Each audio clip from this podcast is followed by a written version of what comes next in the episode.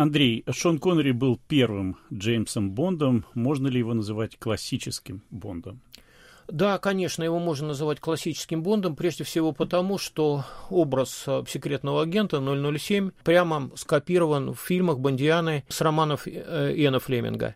Флеминг написал дюжину романов про Джеймса Бонда. Первый из них вышел в 1958 году. И первые фильмы Бондианы э, снимались, сценарной основой для них были романы Эна Флеминга. Какое-то время Флеминг сам следил за тем, как концептуально верно отображаются его сюжетные линии в киносценариях, участвовал в их написании, он принимал участие и в отборе актера на главную роль, и ему, кстати, не понравился поначалу Шон Коннери. Э, с точки зрения тех мыслей, тех идей, которые закладывал создатель этого образа в своего героя, как раз э, фильмы с участием Шона Коннери самые концептуальные, полные и такие идеологически компактные, что называется. Джеймс Бонд — это дитя холодной войны, дитя идеологии 50-х годов, э, жесткого разделения мира на черное и белое, со всеми сопутствующими тогдашней эпохи новациями и обстоятельствами, сексуальной революцией, временем, когда Европа и весь мир пришли в себя после Второй мировой войны и почувствовали вкус к какому-то новому гедонизму.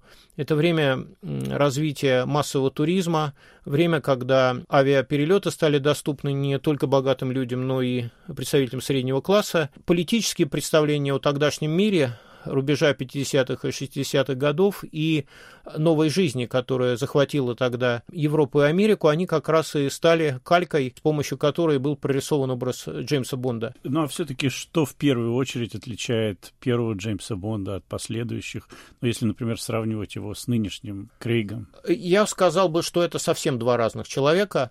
И речь даже идет не о характере Джеймса Бонда, а о том, что изменилось время вокруг нас. Бонд в области, в исполнении Шона Коннери – это убежденный сексист, это человек, для которого женщина является подтверждением его великолепных мужских и других способностей – надо сказать, что феминистки время от времени протестовали против выхода тех или иных э, эпизодов сериала.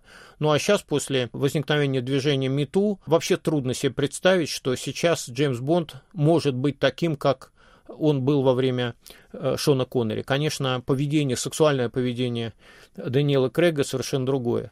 То же самое касается, скажем, пристрастия к алкоголю. То, что в 60-е годы казалось бонвиванством и умением жить, сейчас, в общем, вызывает вопрос. Развитие интернет-технологий и мобильной телефонии сделало, просто перевернуло представление о том, как устроены спецслужбы.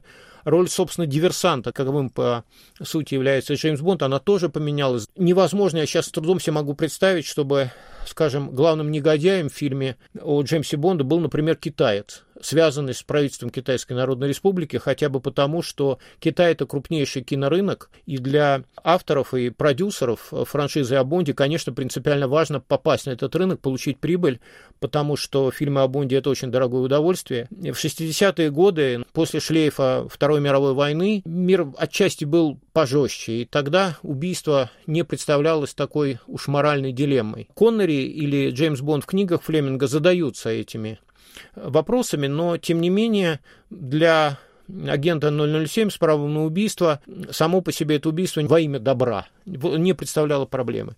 Сейчас, э, и легко это заметить по фильмам с Крейгом, это бесконечная мука. Он э, решает для себя экзистенциальный вопрос, имеет ли он право нажать на спусковой крючок, и делает это только в таких обстоятельствах, когда уж совсем по-другому никак нельзя себя вести. Вообще вся общественная и политическая декорация изменилась так сильно, что нужно отдать должное мастерству и сценаристов, и прочности самого этого предприятия, которое до сих пор не развалилось под давлением времени. Мы посмотрим, как будет меняться Джеймс Бонд дальше, потому что известно, что фильм, которого мы все ждем, но который все никак не выйдет из-за коронавируса, а это последний эпизод, в котором играет Дэниел Крейг, очевидно, что в третьем десятилетии 21 э, века Бонд опять будет другим. Ну а возвращаясь к Шону Коннери, вы писали книгу об Индиане.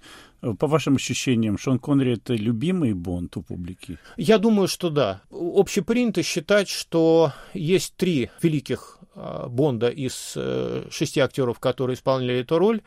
Коннери всегда открывает этот список. Помимо него там Роджер Мур и Пирс Броснан. В конце концов, все, что было снято после Коннери, это модификации, вызванные тем, что менялось время. Очень редко удается сделать 25-ю копию лучше, лучше оригинала. Сама Бондиана — это уникальная штука. Такого больше нет в мировой массовой культуре. То, что с точки зрения концепции целостности, компактности образа Коннери, даже вне зависимости, вне прямой зависимости его актерских способностей, а он неплохой актер совсем, вряд ли возможно превзойти. Как мне кажется, это правда.